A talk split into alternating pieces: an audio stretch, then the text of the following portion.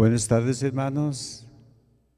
Esperamos que todos se encuentren bien, protegiéndose allá de esta plaga que nos ha llegado, pero Dios es fiel y siempre está con nosotros. He prometido que va a estar con nosotros hasta el fin. Amén. Pues vamos a, a continuar en nuestro estudio del libro de Romanos. Hemos visto muchas cosas. Romanos es uno de mis libros favoritos. Hay tanto que podemos sacar y a lo mejor podemos hacer otra vuelta y sacar más cosas todavía. Pero en esta tarde vamos a estar viendo Romanos capítulo 3 y vamos a estar viendo los versículos 9 a 20. Romanos capítulo 3, versos 9 a 20.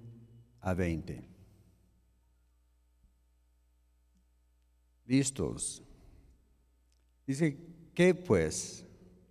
¿Somos nosotros mejores que ellos? Hablando de los judíos. En ninguna manera. Pues ya hemos acusado a, a, judíos y a gentiles que todos están bajo el pecado. Como está escrito, no hay justo ni aun uno. No hay quien entiende. No hay quien busque a Dios. Todos se desviaron a una, se hicieron inútiles. No hay quien haga lo bueno, no hay ni siquiera uno. Sepulcro abierto de su garganta, con su lengua engaña. Veneno de áspid hay debajo de sus labios. Su boca está llena de maldición y de amargura. Sus pies se apresuran para derramar sangre.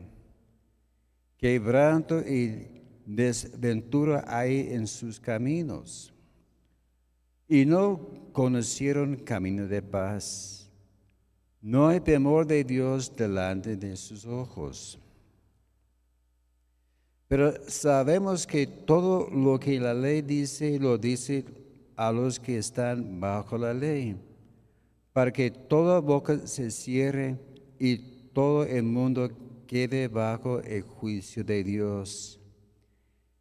Ya que por las obras de la ley ningún ser humano será justificado delante de él, porque por medio de la ley es el conocimiento del pecado. Señor, gracias te damos por tu palabra en esta tarde. Gracias, Señor, por las riquezas que hay en ella.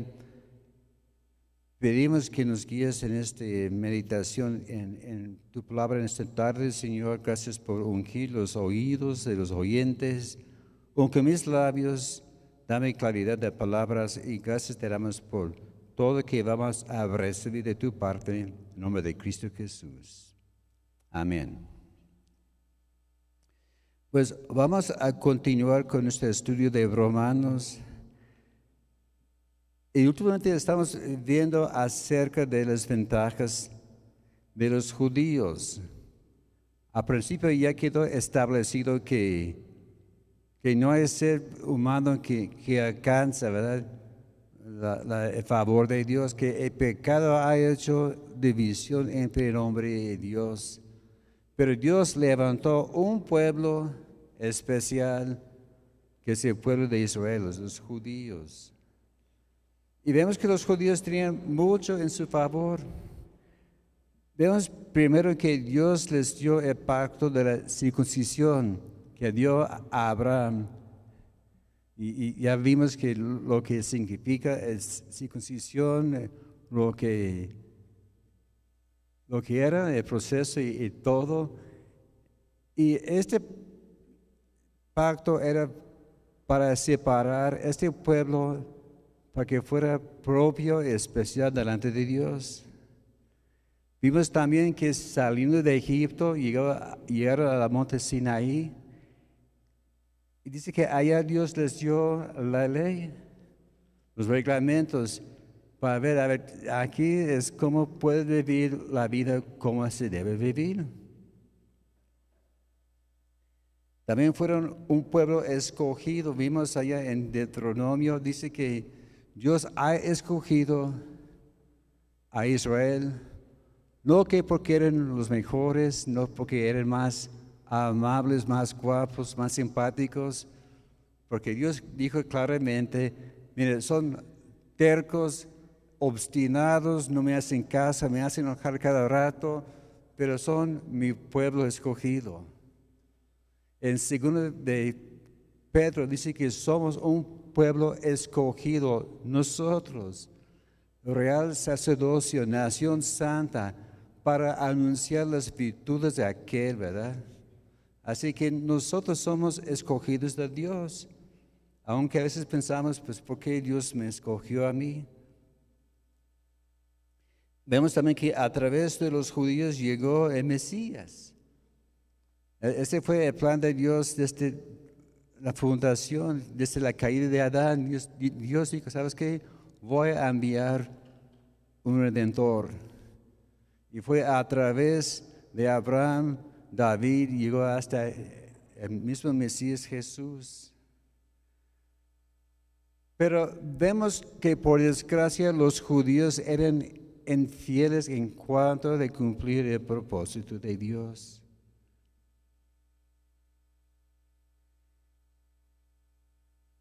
Y vemos que Dios quería hacer tantas cosas a través de ellos, pero ellos rechazaron hasta el mismo Mesías. Entonces vamos a estar viendo que el, tema de esta tarde, el veredicto final de Dios. Dios dice que está ya pasando juicios y, cuando pega el... El, mazo, el, juez, sentencia, ¿verdad? Como, ah, no sé cuántos recuerdan el famoso programa de la tremenda corte, ¿verdad? Que, tratando con el caso y todo, y al final, venga la sentencia. Y, el juez pasó el juicio, ¿verdad? Y lo que él decía era la ley. Y vamos a estar viendo que también va a decir Dios, venga la sentencia, ¿verdad? Y no va a ser nada de, broma, va a ser algo muy serio. Y, vamos a ver cuál es el veredicto final de Dios. En el versículo 9 hace una pregunta. En el, en el capítulo 3 hay muchas preguntas que, que Dios hizo. El, el pastor habló de esto la semana pasada. Y aquí dice, ¿qué pues? Me hace chistoso este, esta frase, ¿verdad? ¿Qué pues? Dice, ¿somos nosotros mejores que ellos? ¿Cuántos quieren saber cuál es la respuesta? Ahí dice, en ninguna manera. Y estaba checando otra versión, eh, la versión Dios habla hoy, dice, claro que no.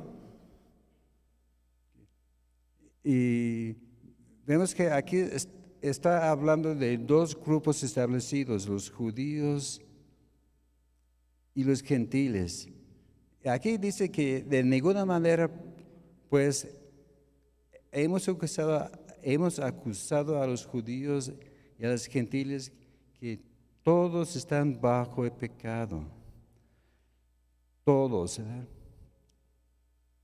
Aquí la frase en, el griego es humo amataín. Humo, H-U-P-O, habla de debajo de. Y almarín es pecado o ofensa, ¿verdad? Esta frase indica que todos están bajo la autoridad y el poder del pecado. Así que no hay ninguna excepción. No hay nadie que pueda decir, no, yo soy mejor que, que fulano, que no, vegano, ni hay esperanzas. Pero dice que todos estamos bajo ese juicio de Dios. En Gálatas capítulo 4, verso 5.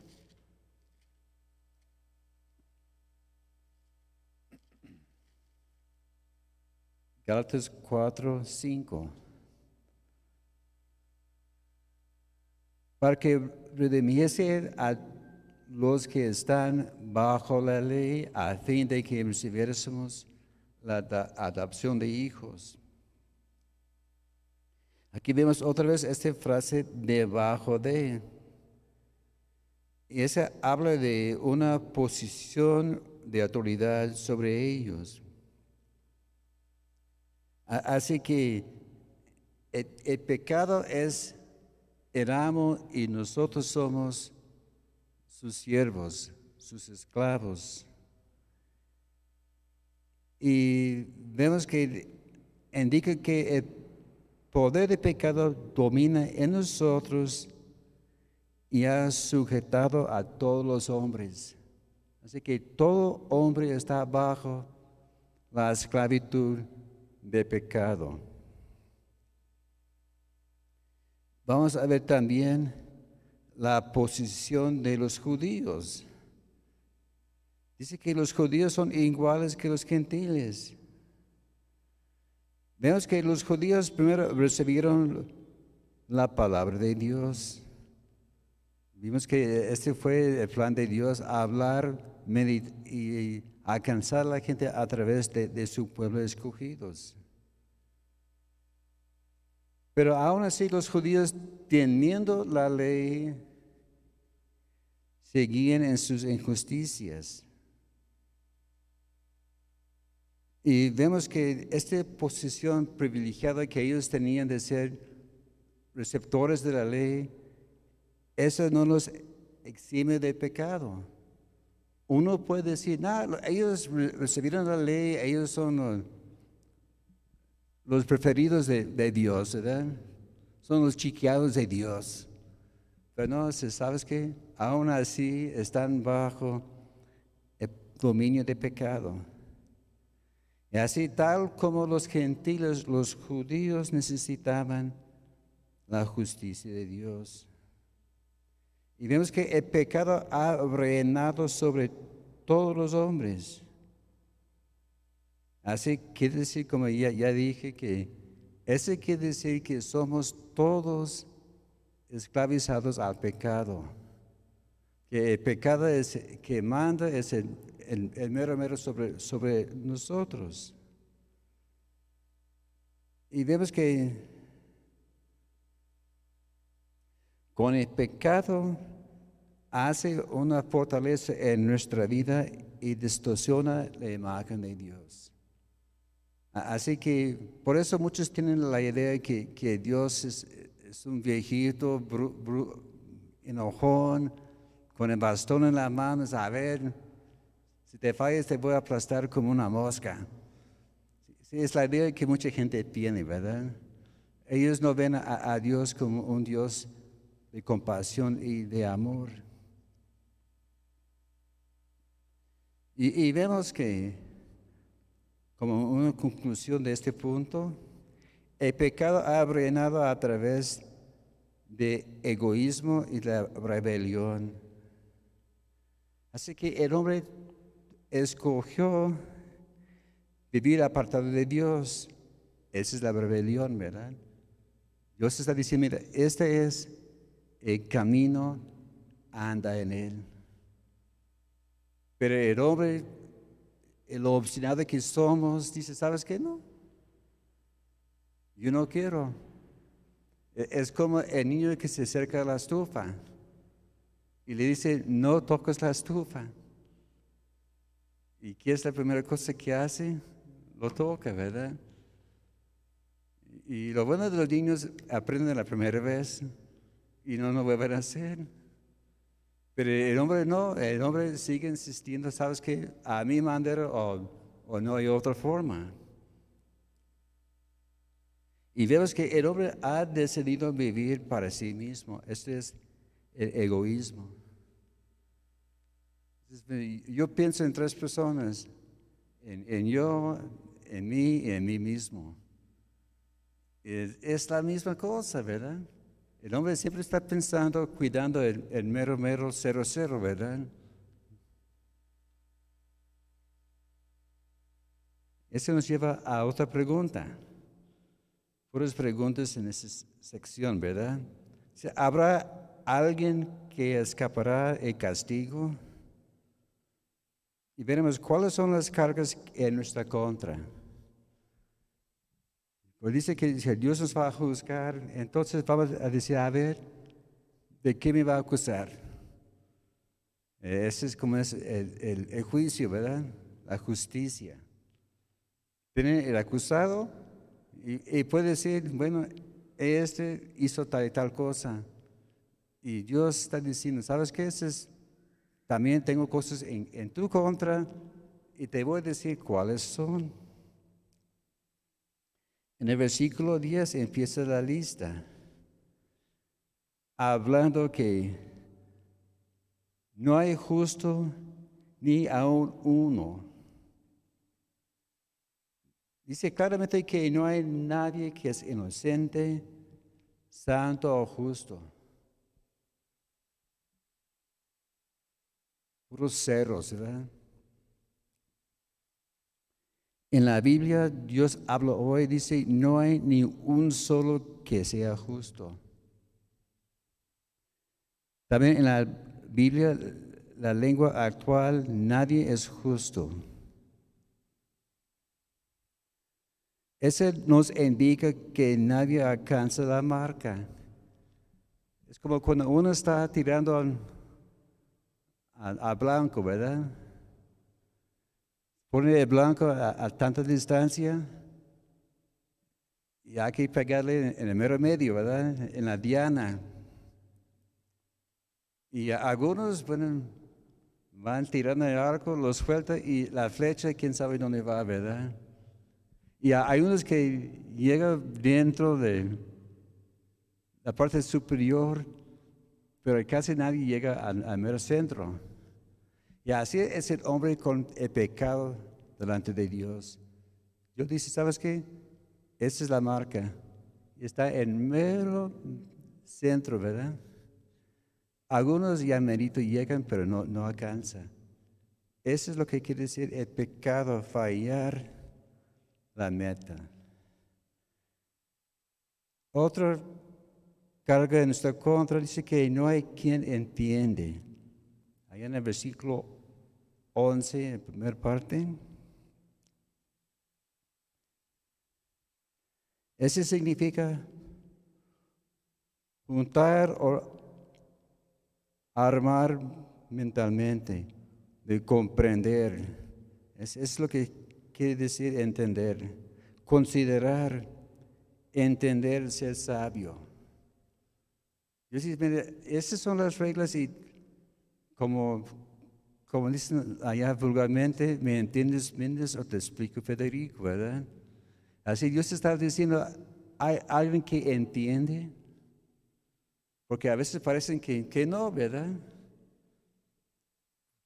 Es como cuando está allá en la escuela y la maestra dice, esta es la historia. ¿Lo entienden? Y todos, sí, sí, sí. Bueno, repítemelo. Y no saben, ¿verdad? Vemos que también en la Biblia Dios habla hoy, dice que no hay quien tenga entendimiento. La, Biblia, la, la, palabra España, dice que no hay ninguno sensato. Más claro no se puede, ¿verdad? La Biblia, lengua actual, dice, no hay nadie, nadie entiende nada.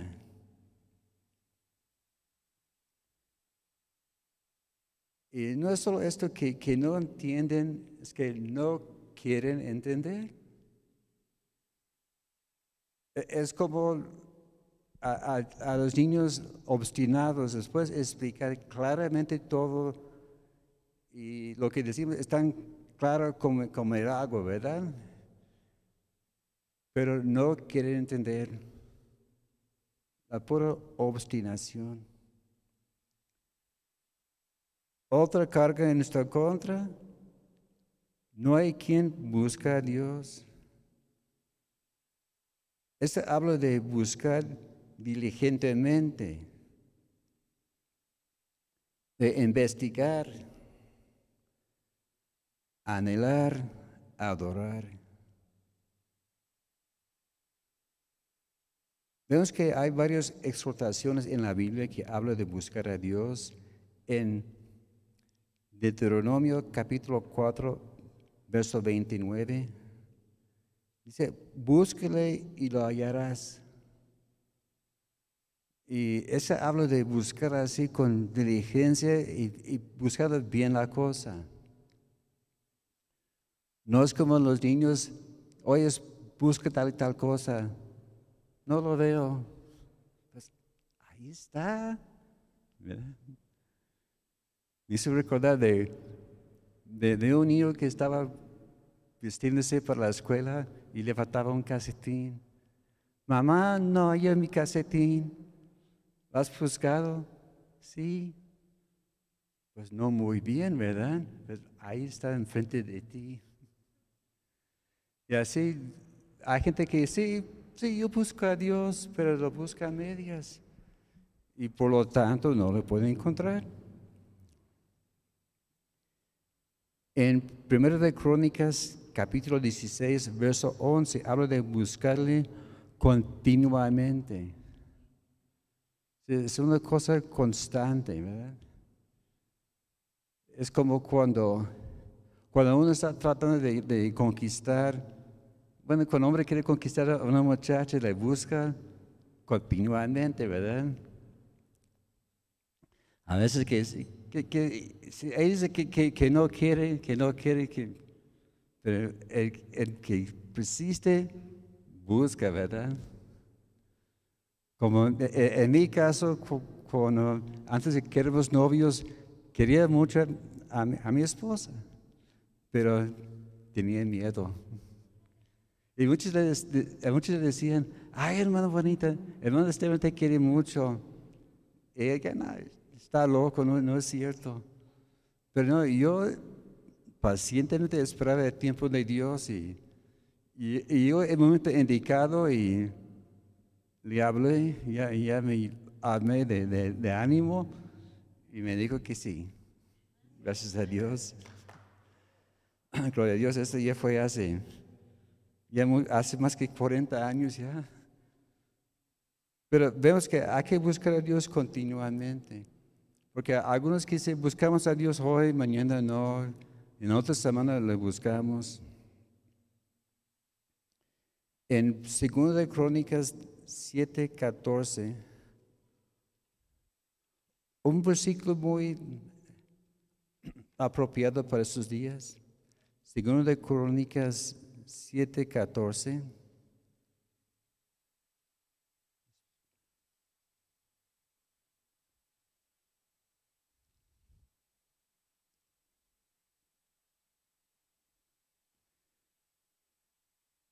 Si se humillara mi pueblo sobre el cual mi nombre es invocado, y oraren y buscaren mi rostro y se convirtieran en sus malos caminos, entonces yo oiré desde los cielos, perdonaré sus pecados y sanaré su, tierra. Disculpe.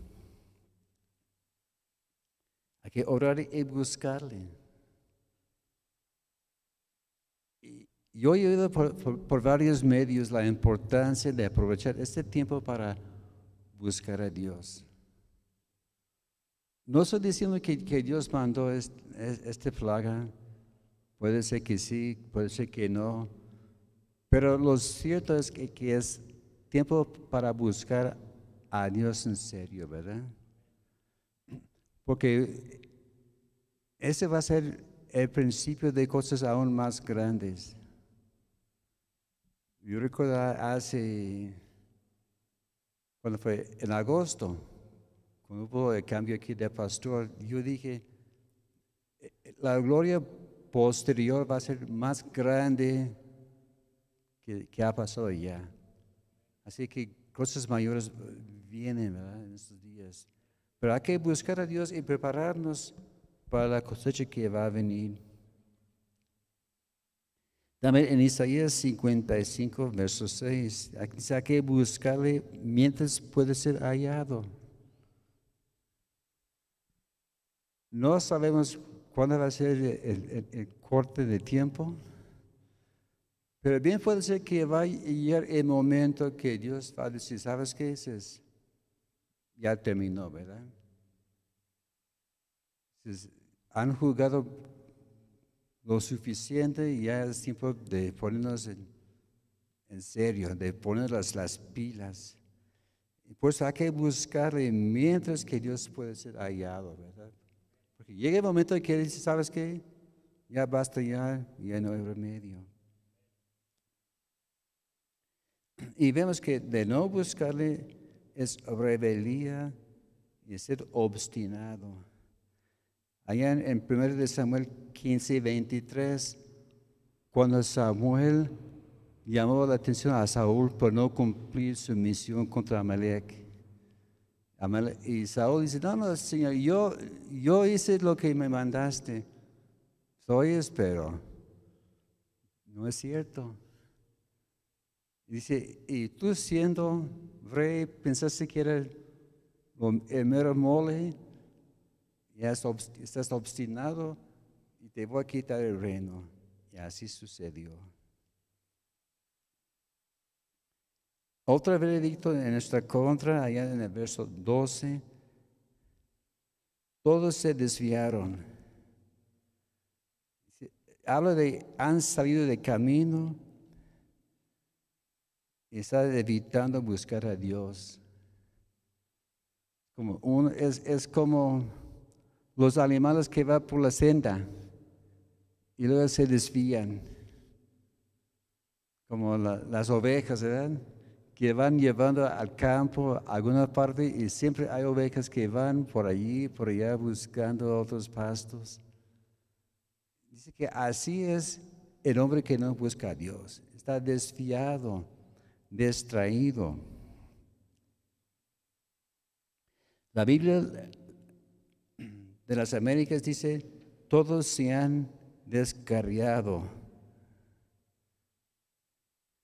En la Biblia Dios habla hoy, dice, todos se han ido por el mal camino. En la Biblia, la lengua actual dice, todos se han alejado de Él.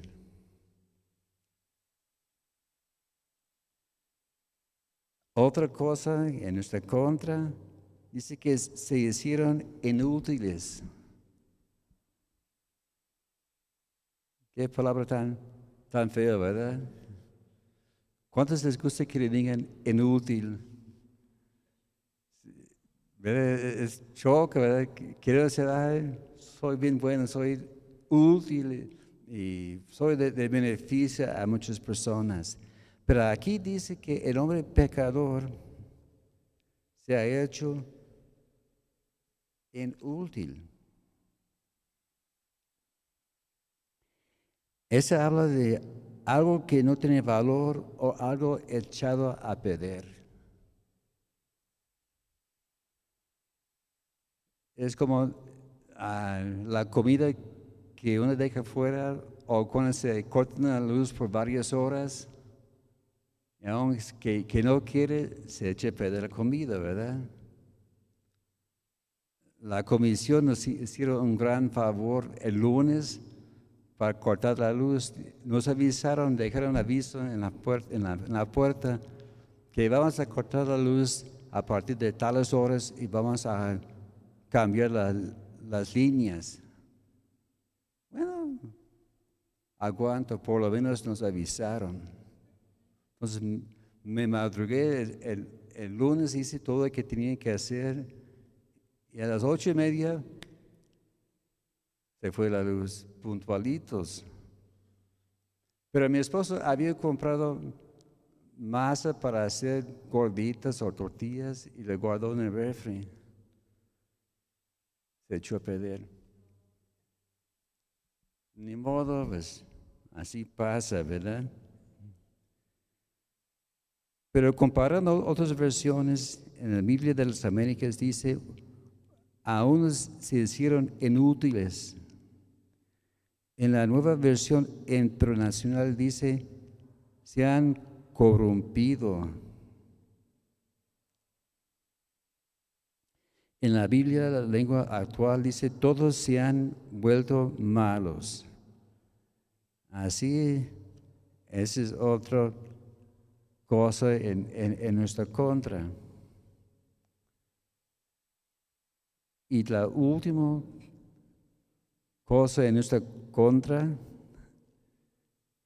no hay quien haga lo bueno. Esta habla de ser útil, tener excelencia moral, ser bondadoso. Y, todas las versiones que, que yo chequé dicen lo mismo. No hay ni siquiera uno.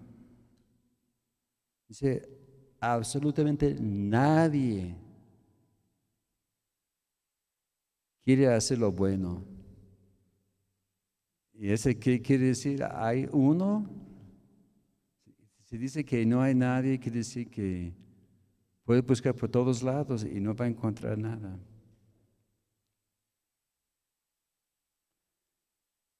Ahora vamos a ver los versículos 13 a 18 la condición del hombre delante de Dios. Dios está diciendo, mire, estas son las cargas que tengo en, tu contra. Y Dios va, va, a poner las evidencias para comprobar todo lo que Él ha dicho. Dice primero en el verso 13, sepulcro abierto es su garganta. Vemos que del sepulcro salen vulgaridades, obscenidades, y el hablar odioso. Dice que la, boca tiene olor como de, de un sepulcro abierto.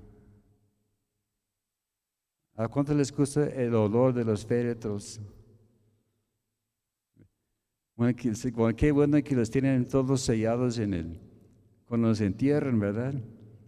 Pero dice que el, el hombre injusto, su boca es como un sepulcro. Dice que su lengua engaña, habla de perversidades. En el Salmo 5, verso 9, habla que, que no hay sinceridad en sus palabras. Aquí David estaba hablando de sus adversarios.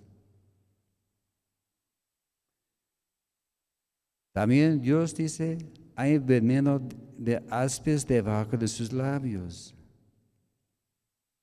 Hablo como de, la cobra, una víbora que muerde, ¿verdad? Y cuando pica, va inyectando veneno en la, en la persona y perjudica hasta causa la muerte. Y vemos que hablar de esas personas se describe como veneno que destruye.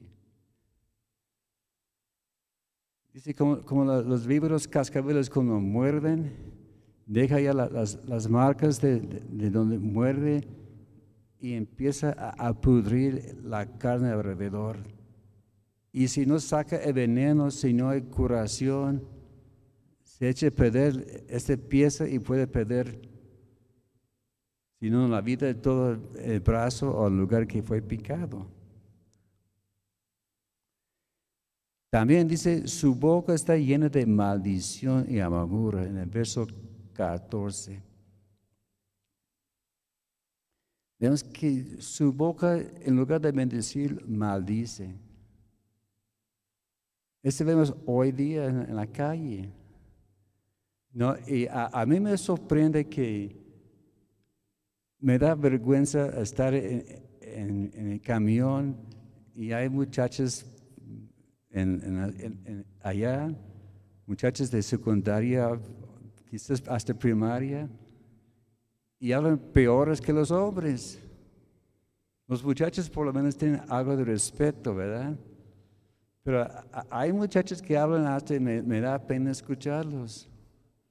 Antes era al revés, ¿verdad? Tenemos que decir a, los chavos, chavos, tranquilo, hay, hay señoritas y mujeres aquí alrededor. Ahora todo ha cambiado. pura maldición. Y hay gente que habla así y no nos afecta.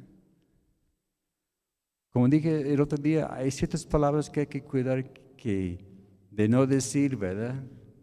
Hay muchas palabras que son muy comunes, como uno está llamando a su amigo, oyes tú, y le dicen, uh". el animal cornado, ¿verdad? No tienen que explicarme, ya sabe cuál es. Por eso hay que cuidar lo que decimos. Y su boca está llena de, contiendas. Sus pies apresurados para derramar sangre, en el verso 15. Vemos que la violencia y la guerra son la naturaleza del hombre natural. Su diversión es hacer daño y matar a la gente. Vemos hoy día en, nuestra cultura la maldad que está multiplicando. Hay cosas que pasan hoy día que era imposible hace pocos años. Y parece que no hay fin de la violencia. Pensamos que hay tal grupo son muy violentos pero ya son muy tranquilos en comparación a los grupos que andan hoy día. Y no solo esto, se habla también de derramar sangre, habla del aborto. Hoy día está diciendo que nada, ¿cuántos murieron hoy por causa del coronavirus? Tantos. Son bien muchos. Pero hay que hacer otra pregunta. ¿Cuántos murieron por el aborto provocado? Y son muchos más. Y, Dios va a llamar a cuentas no solo a la gente, pero a las naciones, pues el derramamiento de sangre inocente. Desde que hicieron legal el, aborto en el 73, han muerto arriba de 50 millones de bebés en el mundo. Gracias a Dios que Dios está obrando, ¿verdad? Y hay gente levantándose para decir no al aborto. Si no quieres ser chiquillo, dale en adopción, porque hay familias que quieren tener hijos y no pueden. También está quebrado y desaventura hay en sus caminos. Y, vemos que eso habla de la destrucción de las culturas. Podemos ver en, cuanto a, las conquistas. En las conquistas siempre hay destrucción de vidas y culturas, ¿verdad?